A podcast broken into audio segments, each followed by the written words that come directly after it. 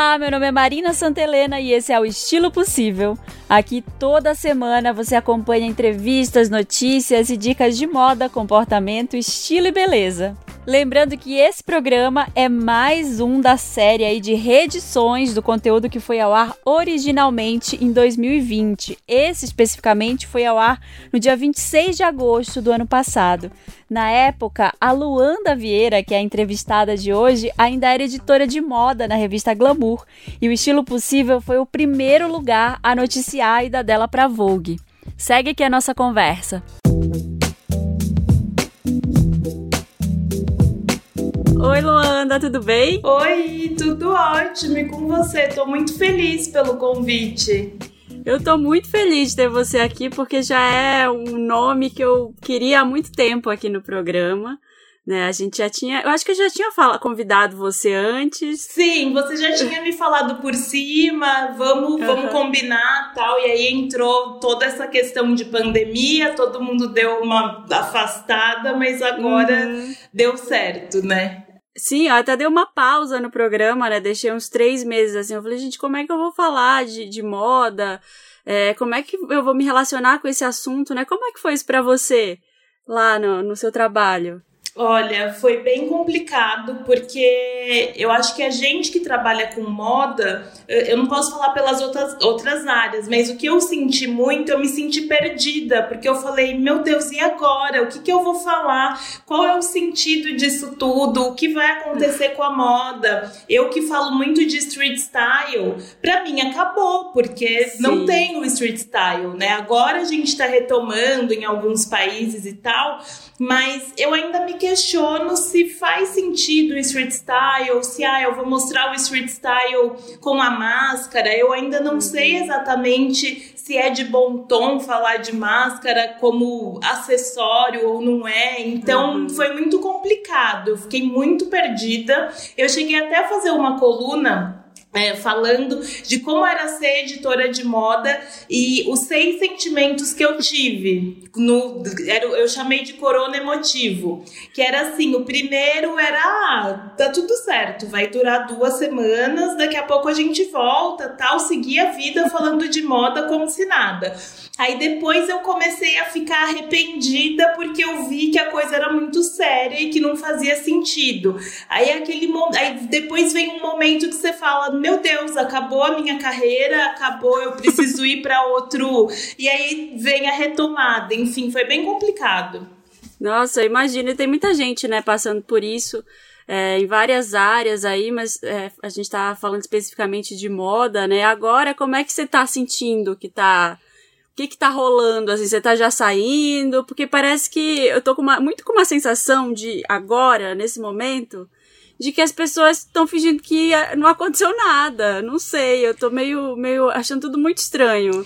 É, então, é engraçado porque a gente toma os cuidados, mas a gente vai rolar o feed do Instagram e é isso, a galera tá na praia, a galera tá almoçando fora porque a gente sabe que, é, por mais que o país tenha aberto, enfim, a gente sabe que a curva de contágio e mortes ainda não abaixou e tá longe de abaixar, né? Então fica aquela, realmente aquela sensação de qual é o certo, qual é o errado. Eu, sinceramente, eu comecei, eu tenho caminhado perto de um, perto de casa, um parque que tem em casa, eu caminho todo dia de manhã com a minha mãe, me fez muito bem. Eu posto às vezes mas às vezes eu também me sinto culpada, porque eu não tô tendo contato com ninguém, tô de máscara, tô caminhando e tudo mais, mas pode parecer que eu tô quebrando uma coisa. Então é, é. é muito louco. A saúde mental nessa pandemia fica uma coisa que não, não existe. Bizarro. Eu li um artigo de uma psiquiatra falando que a gente nunca mais vai voltar ao normal, que isso vai mudar uma chavinha, assim, na nossa cabeça. E, e assim, na moda especificamente, você acha. O, que mudanças você acha que vão ficar? Assim, que as pessoas vão ficar? Ou você acha que daqui a sei lá, seis meses. Então, Ma, eu tenho falado muito, é, eu tenho dividido em dois grupos. Eu acho que na moda tem o grupo que acha que é uma gripezinha, sabe? E não vai mudar nada. E tem o grupo que olhou para todas as questões que a gente já estava falando, que era a questão de sustentabilidade, a questão de diversidade, olhou para tudo isso e entendeu que a gente precisa mudar sabe? Eram uhum. assuntos que a gente batalhava tantos anos, mas que não necessariamente tinham um engajamento das marcas de fato, porque uh, além da economia de moda, as pessoas não estão comprando porque não é o essencial, enfim, aí leva para uma outra questão. Eu acho que vem a questão do comportamento de moda e das pessoas entenderem que ninguém mais vai tolerar uma marca que não tem diversidade na equipe dela, uhum. sabe? Porque não é só colocar uma modelo negro, uma modelo, uma modelo gorda na campanha e achar que tá cumprindo com seu papel.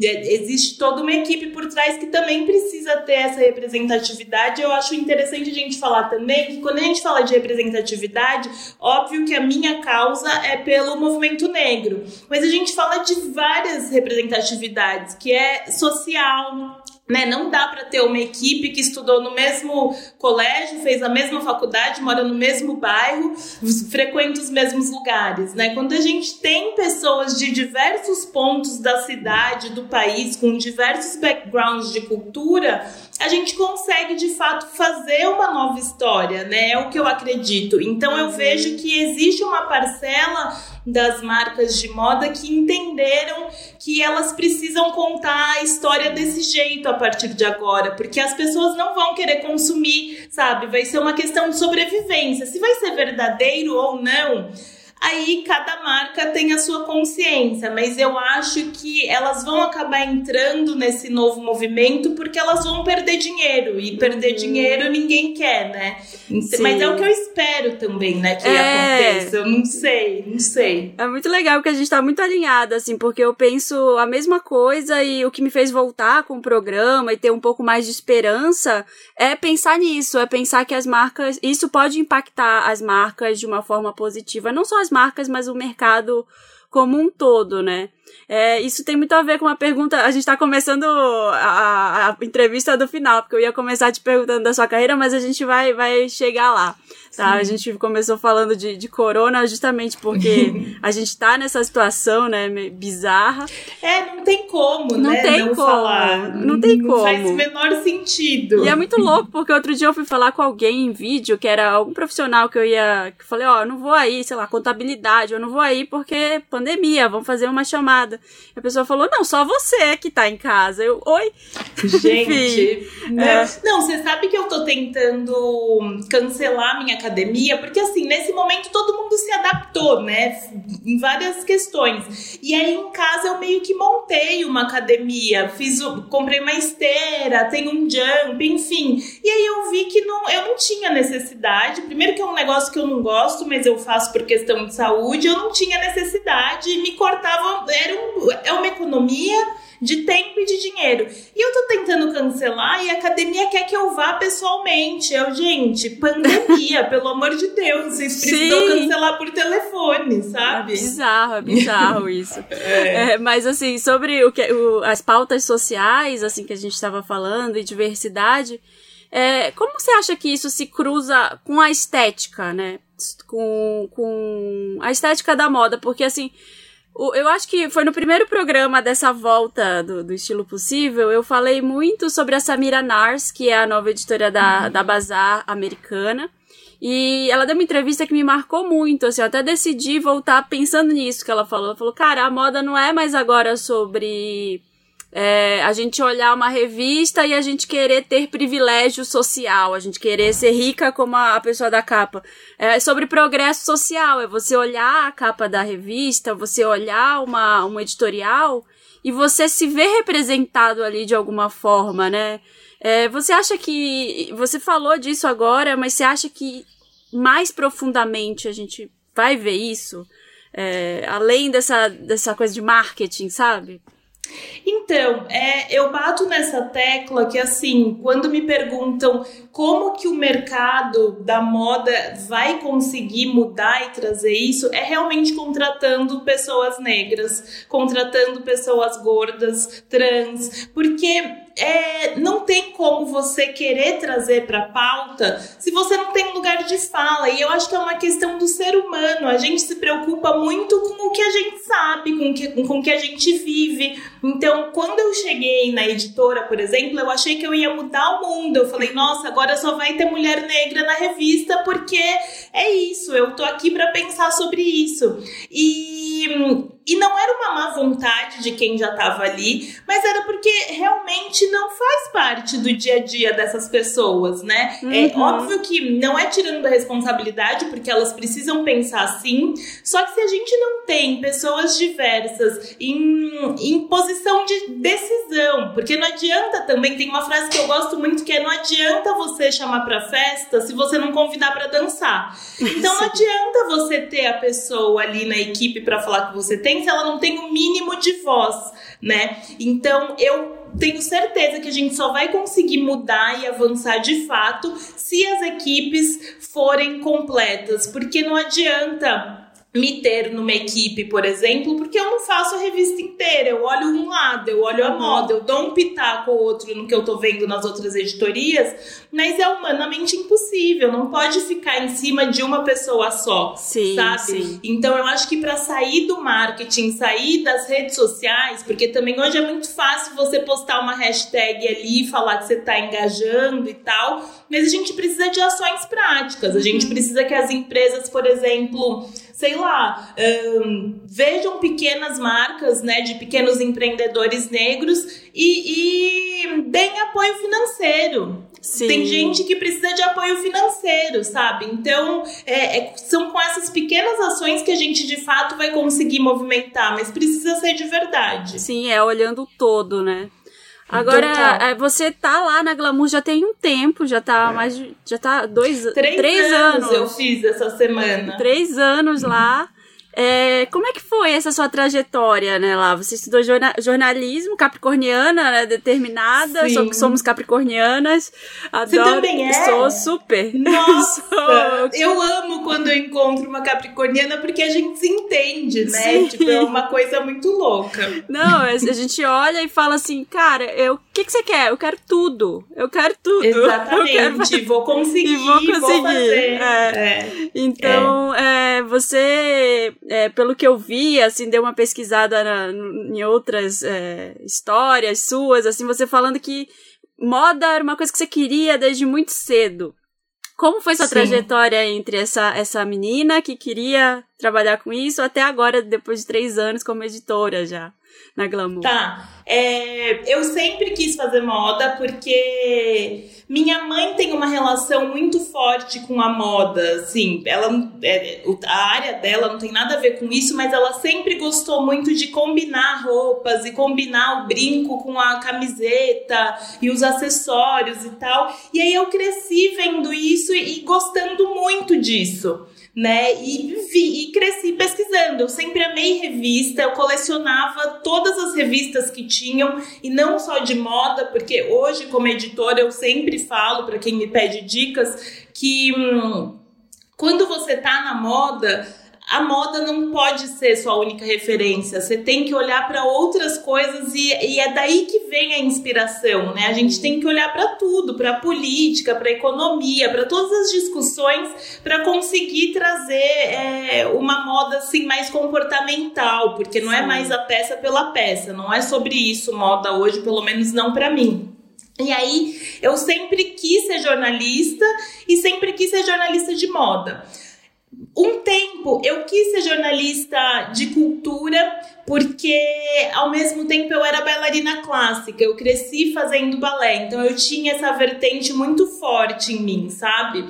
E quando eu terminei o colégio, eu falei para os meus pais, eu falei, gente, eu sei que eu falei que eu ia fazer jornalismo e tal, mas eu quero ser bailarina e precisa ser agora. Se não for agora, porque é uma questão do corpo, né? Você vai ficando mais velho, o corpo não aguenta a movimentação do balé e tal, então eu precisava já. Aí eu fui para Nova York, eu mandei um vídeo para uma escola no Harlem e passei, eles me deram uma bolsa para fazer um summer, passar o summer lá e fazer esse curso de verão.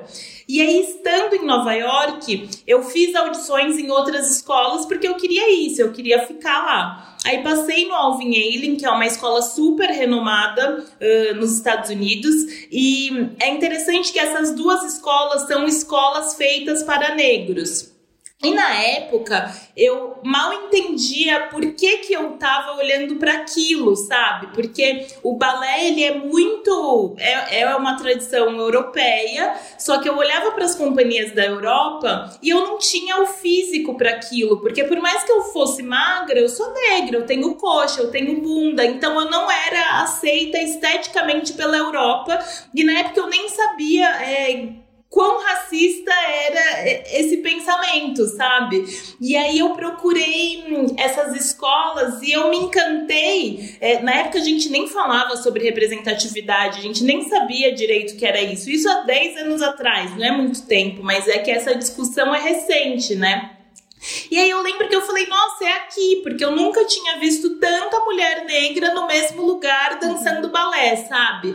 E aí eu sempre falo que, tipo, a gente fala sobre representatividade, a gente sabe que é importante, mas a gente só sabe a importância quando a gente sente essa emoção de estar num lugar em que as pessoas são negras em várias esferas, né? Você não vê o negro como é, servindo, uhum. você vê o negro ali em várias posições e você se vê. E aí aquilo, eu fiquei muito emocionada na época, enfim. E aí, resumindo, eu machuquei meu joelho uh, depois de um ano voltei pro Brasil e falei, quer saber, para operar, eu falei, quer saber, já vivi o meu sonho, a capricorniana, tipo, já fui, já consegui, já, consegui. já vi que, né, deu certo e tal, mas agora eu quero conquistar outra coisa que é ser editora de moda e eu nem sabia exatamente o que era editora de moda de fato numa revista, porque assim, é, eu sempre fui é, da questão comportamental e tal, e zero criatividade na época para ser, sei lá, stylist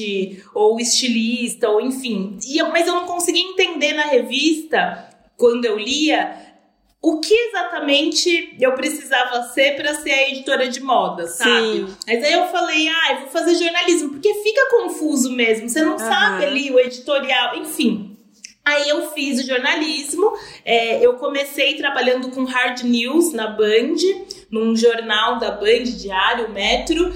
Eu odiava, porque não era aquilo que eu queria. Eu trabalhava na editoria de cidades, não tinha nada a ver comigo. Nada, nada, nada, nada mas foi muito importante, né? Depois que passa, a gente vê como as experiências todas que a gente teve, independente de não Sim. ser na área, elas são importantes porque elas te trazem alguma bagagem daquilo você vai trazer, sabe? E eu, eu vejo hoje que me trouxe a agilidade. É muito legal você estar tá falando isso, porque eu sempre falo que muitos estudantes de moda, muita gente que está construindo a carreira ouve o estilo possível para tentar pegar referenciais de pessoas como você, que já passaram por isso. E eu falo, gente, não joga nada fora, tudo você guarda e vai te servir em algum momento. Por mais que você esteja sofrendo agora, você tá lá no emprego que você odeia, alguma coisa você vai levar daí pra sua vida. Sim, com certeza. E aí é isso. É, eu tava fazendo aquele estágio, ele era de um ano, era o meu último ano da faculdade. Eu não tinha a menor pretensão de ser contratada, efetivada, mas também eu fazia o meu trabalho como boa capricorniana. Eu não fazia de qualquer jeito. Eu fazia, mas deixando sempre muito claro que assim, se vocês forem contratar alguma estagiária, não pensem em mim porque eu não quero. Tipo, não é isso que eu quero para minha vida. Eu aproveitei aquele um ano, aprendi e tal, mas eu acho que a gente não pode ficar parado também, né? Sim. né? E acomodado e tudo mais. E eu tenho muito essa coisa de se eu tenho um sonho, eu vou ficando louca se ele não acontece, porque eu falo, não, não é possível que eu vou passar essa vida e eu não vou chegar nesse objetivo, sabe? E aí eu me formei, me formei desempregada e hum, depois de três meses, acho, me ligaram uh, da editora Globo falando de um freela para comunicação corporativa. E aí eu falei, nossa, também não tem nada a ver com o que eu quero, que saco, mas ah, vou, não tô fazendo nada, eu quero entrar no mercado logo. E eu achei muito interessante porque era hum, para trabalhar na editora Globo com várias revistas. Aí eu falei, bom, eu não vou trabalhar nas revistas, mas esse é meu momento, tipo, eu só vou precisar saber qual porta eu vou abrir, porque eu já vou estar tá lá dentro. Então é o momento que eu vou ter contato com essas pessoas. E a, a Globo Condenaste é da editora Globo, né? Então eu aproveitei para fazer contato com Daniela Falcão, que é a nossa CEO hoje, a Aline Cury, que é diretora da Glamour, na época ela era da Vogue e eu, ela era minha fonte. Uh, eu comecei a falar com todo mundo da Condenaste que hoje trabalha comigo, porque eu queria chegar ali, Sim. sabe? E no fim, eu acabei ficando quatro anos na comunicação corporativa, porque eu acabei pegando gosto pela coisa e eu comecei a gostar da área. E eu falei, bom, tudo bem, vou ficar mais um tempo aqui, depois eu realizo o meu sonho, enfim, tal. E aí teve um grande corte na empresa e me mandaram embora. Eu fiquei louca porque eu falava, não é possível. Por que eu, né? Acho que todo mundo, quando é mandado embora e sabe que, né, faz o trabalho, enfim, se questiona por que eu, por que eu e tal. Mas foi a melhor coisa que aconteceu na minha vida. Porque eu já tava, no final, eu já tava infeliz, porque aí voltou a questão de querer trabalhar com moda eu tava. Só que eu tinha medo de sair, eu tinha medo de mudar, porque eu pensava, nossa, eu tô há quatro anos numa área, é, eu não vou conseguir me recolocar no mercado em outra área. Sim. Sabe? Tipo, na minha cabeça era, ah, já era, agora eu vou ter que trabalhar com comunicação, trabalho com comunicação de moda e tá tudo certo. Tipo, fui adaptando o meu sonho, mas não era aquilo.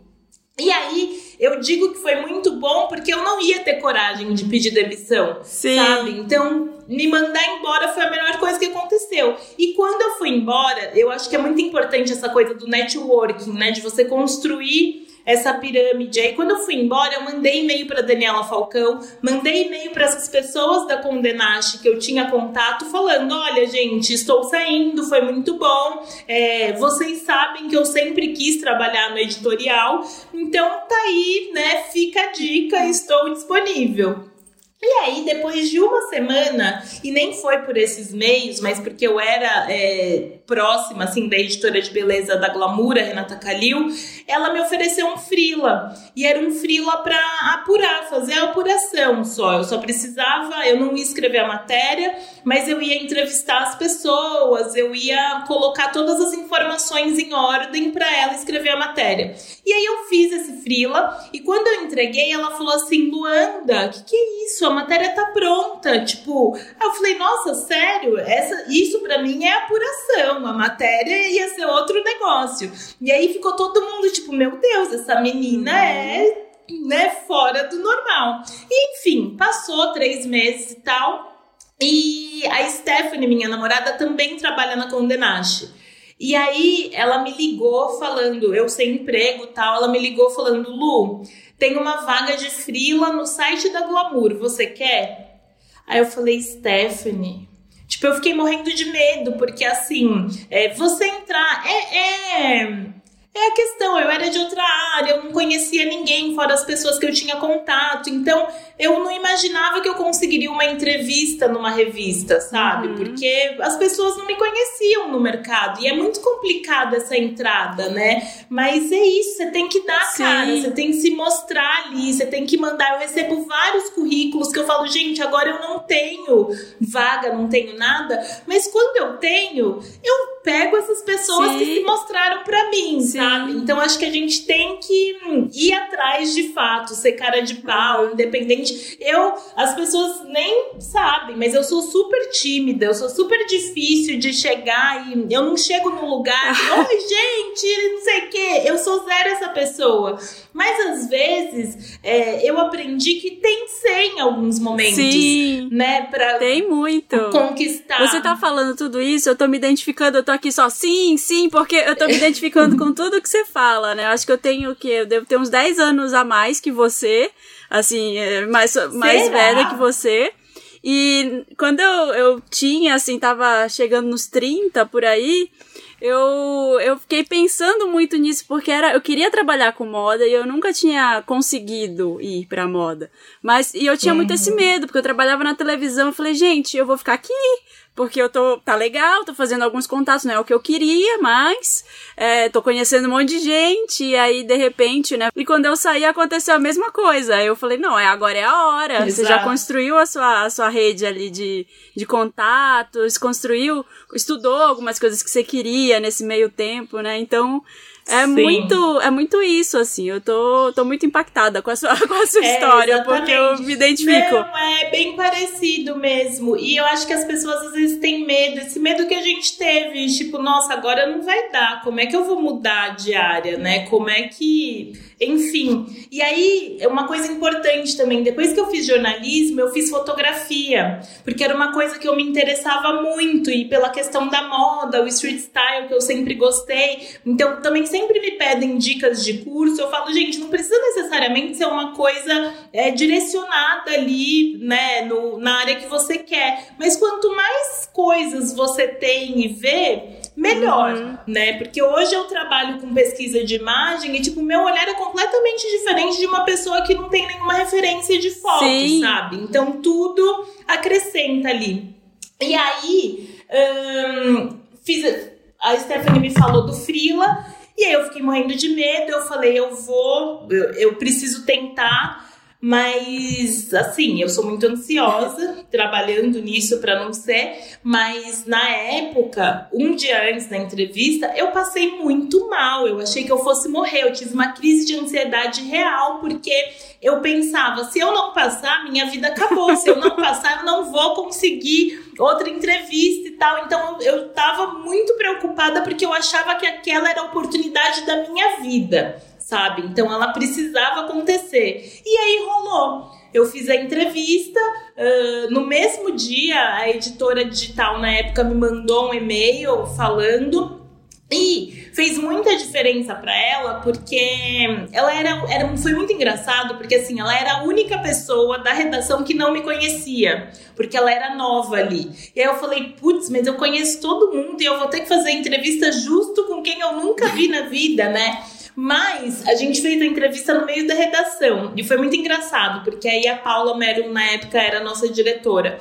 E aí ela passou. Oi, Lu, nossa, o que, que você tá fazendo aqui e tal? Aí depois passou Renata Calil, aí passou a Aline Cury, todo mundo falava comigo. Ela falou, gente, essa menina, tipo, nasceu pra ser daqui, tá né? Contratada. Ela, pelo amor de Deus. E aí ela falou, ah, eu só quero que você me mande um texto seu que você goste para eu entender tal. E aí, uma dica que eu dou também é que a gente tem que ter estratégia. Eu mandei o texto justamente que eu fiz uh, sobre a Daniela Falcão, que na época ela saiu de diretora editorial para virar CEO. Então eu mandei exatamente esse texto, porque eu sabia que ia impressionar, porque nossa, Luanda entrevistou a nossa CEO, uhum. né? Tipo, é, e impressionou de fato. Então a gente acha que a gente tem sempre que ter umas cartas na manga, Sim. assim, pra. Sem né? dúvida. E aí. Total. E aí eu, eu fiz esse, eu, eu entrei como freela fixo. Eu queria muito ser contratada, para mim não era o suficiente, porque era isso, né? Eu era da glamour, mas na verdade eu não era. É. Né? E eu queria fazer parte, eu queria ser de fato Quero da glamour, crachá. eu queria ser a cara da glamour, exato, exatamente. E aí eu fiquei, eu trabalhei muito durante seis meses, assim, para mim é normal, mas as pessoas olhavam e falavam, Lu, isso é fora do normal, tipo, tudo que eu fazia, mas é porque eu queria, eu queria muito. E aí, enfim, depois de seis meses eu fui contratada como repórter de moda, porque foi bem no momento que a Glamour unificou a equipe. Porque antes tinha a equipe do site e a equipe da revista. Hoje é uma equipe única, todo mundo faz site e revista. Então eu fui contratada nesse momento. fiquei muito feliz, óbvio, enfim. Mas meu foco sempre foi ser editora de moda. E é muito engraçado porque na Glamour a gente não tinha uma editora de moda de texto. A gente tinha uma editora sênior que cuidava da moda e das outras, mas não tinha esse cargo. Só tinha uma editora de moda que é a pessoa que cuida da Sim. imagem, né? Que faz a produção, faz o styling e tal. Não existia. E aí eu ficava pensando, nossa, mas não existe, como é que vai ser isso? Não existe. Como é que eu vou chegar Sim. lá? Mas. Você criou enfim, eu também. Falei, bom, é. Aí eu falei, bom, é isso, vou dar o meu melhor aqui. E depois de oito meses, foi muito rápido, mas foi. Foi bem sofrido, assim. Foi, eu trabalhei muito uhum. real.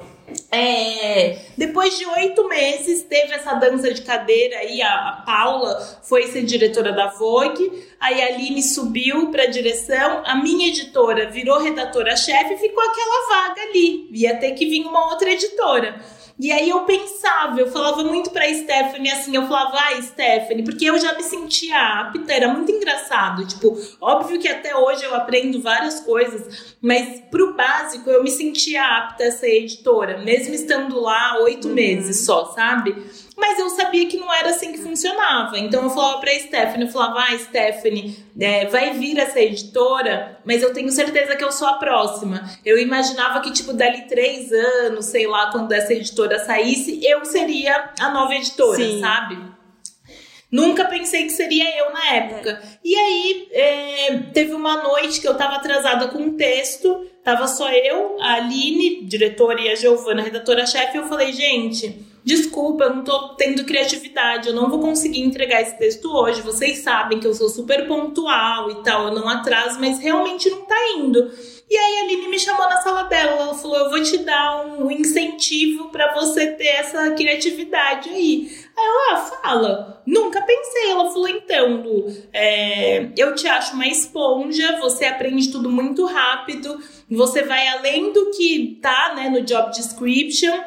E eu queria que você fosse a nova editora de moda da Glamour. Nossa. Eu fiquei, eu falei, não é possível. Eu falei, gente, eu chorei, óbvio, enfim porque era realmente a realização de um sonho, uhum. sabe? Tipo, e a Stephanie fala muito até hoje para mim, ela fala: "Lu, é muito, nem todo mundo passa por essa vida e realiza um sonho de infância, sabe?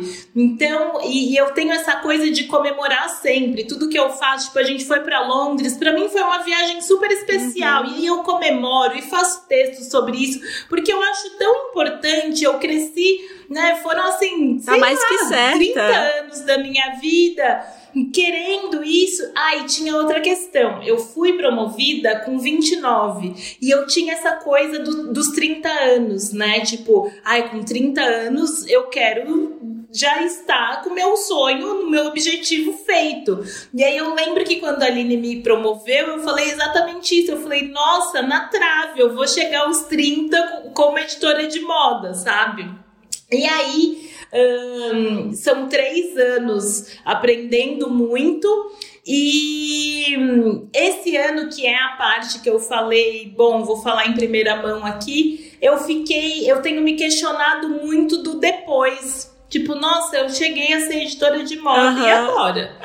Sabe? Não tá bastando pra mim. E agora, e agora, e agora? Óbvio, eu quero ser redatora-chefe, quero ser diretora, mas uh, nesse contexto não faz o menor sentido, porque ninguém vai sair, tá, a equipe está estruturada, e eu questionando muito do e agora, e agora, e agora.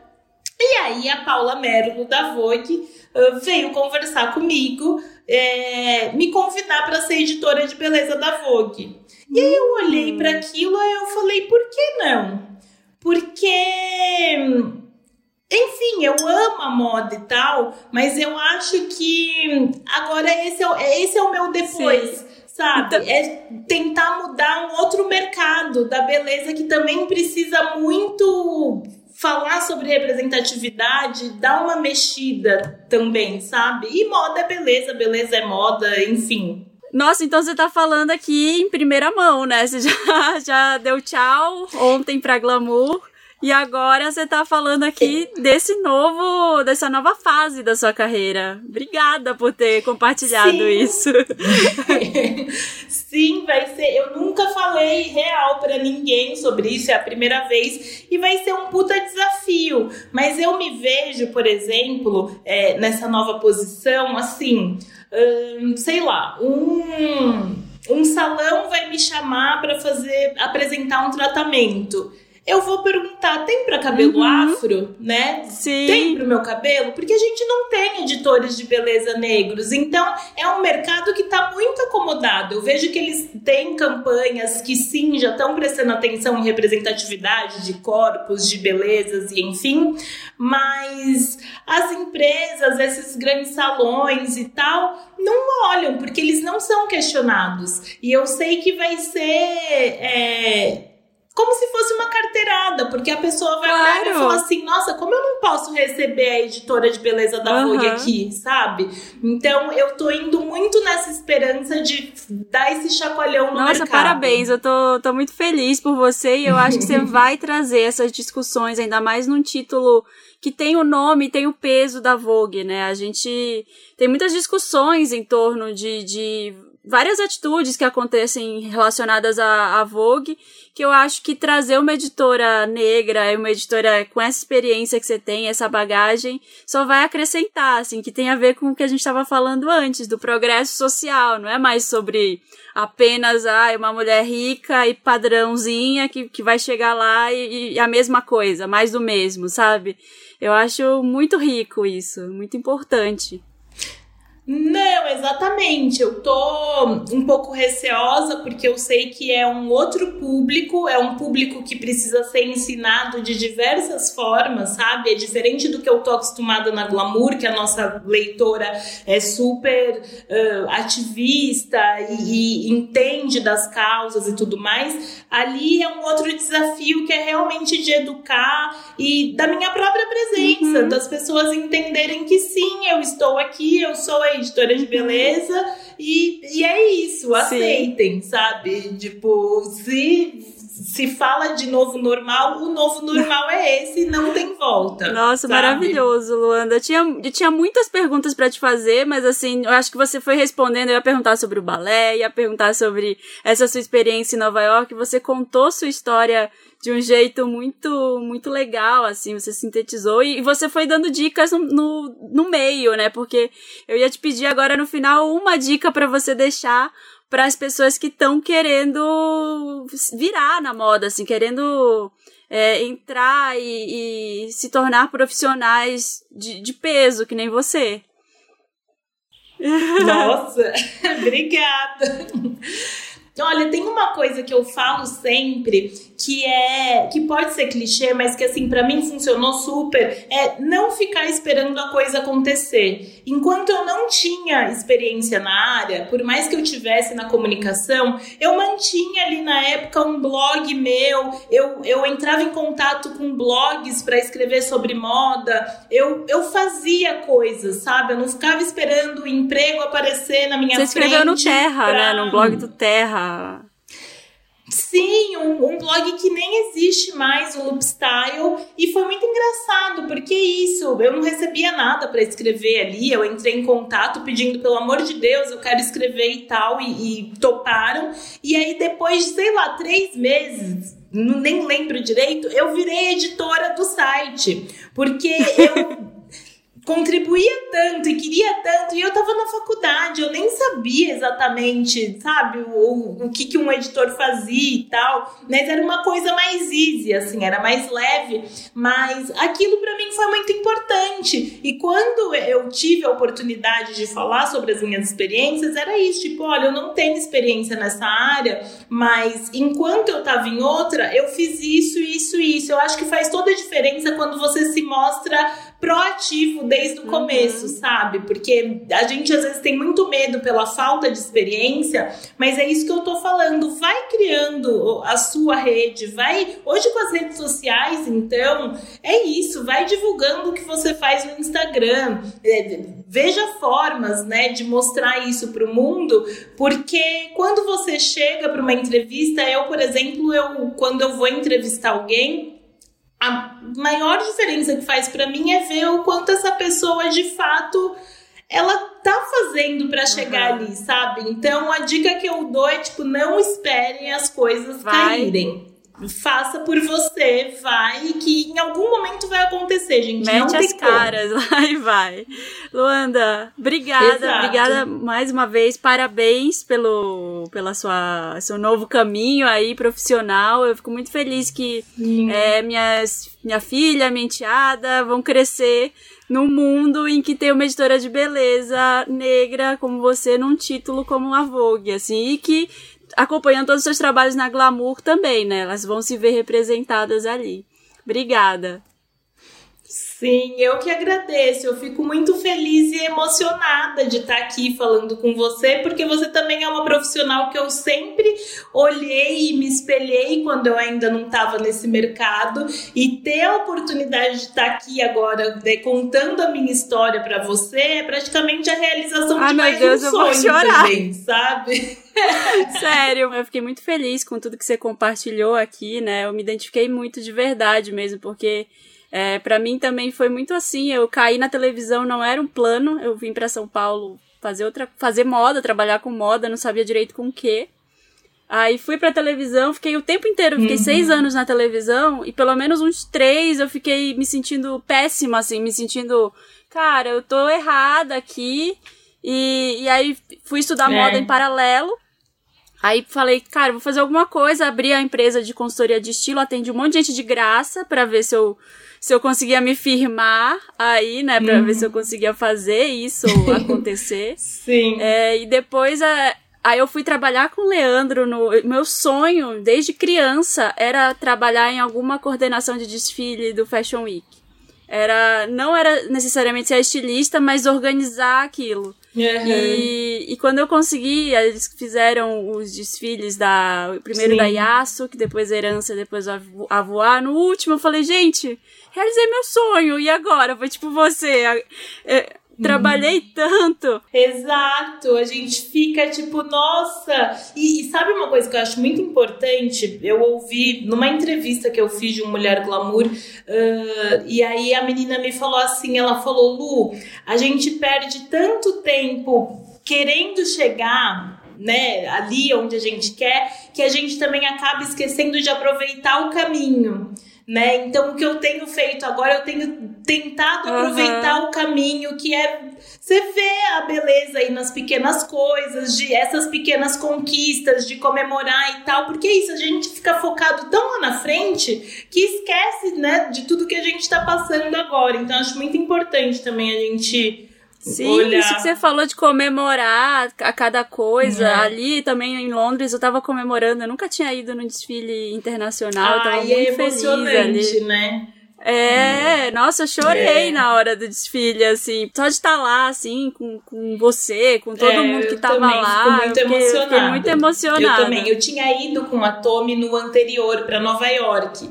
E aí foi minha primeira semana de moda. Hum, e em Nova York, que eu tinha toda essa história da dança e tal. Nossa, eu só chorava no desfile, eu só chorava. E Ai. acho que essa questão também de não ter vergonha, né? Porque a moda ela é tão snob, porque as pessoas têm essa coisa de, né, tô ali na primeira fila e é tudo muito, muita pompa. O que eu tento fazer no meu trabalho também é tirar essa coisa do, do snob. Não, não precisa ser snob, não precisa ser uma coisa né, e- exclusiva e enfim, a gente pode se emocionar É. sim e, né? Que eu acho que é uma coisa que tá ficando pra trás com, com isso que a gente tá falando, com essas mudanças, Total. sabe? Eu acho que essa pompa e essa não mais. inacessibilidade não chega, não dá não mais. cabe mais. E é isso. Ai, foi muito bom. Eu adorei. Obrigada mesmo, de coração. Obrigada, e... viu? Obrigada, um beijo, parabéns. Tchau, tchau, gente. Essa foi a Luanda Vieira. Amei saber mais sobre a história dela, porque a gente sabe, de jornalista, às vezes a gente sabe muito pouco, né? A gente sabe muito mais do que eles escrevem do que da história de vida. E eu fiquei muito feliz de saber aí da história da Luanda. Espero que você tenha gostado. E é isso, lembrando que você ouve o Estilo Possível em todas as plataformas em que você ouve podcast. Não esquece de assinar o podcast para você receber as notificações de quando tiver episódio novo. Semana que vem tem mais. Eu vou continuar reeditando aí as edições que tinham sido publicadas no ano passado, colocar tudo aqui disponível em todas as plataformas e a partir do começo de abril tem episódio novinho em folha do estilo possível. Eu já espero vocês me mandando aí perguntas lá no nosso e-mail estilopossível@gmail.com ou pelo Telegram, é só baixar o Telegram e colocar lá, buscar por estilo possível que você fala comigo, você me manda uma pergunta, manda por áudio, por texto, do jeito que você quiser, tá bom? Obrigada, até semana que vem. Beijos.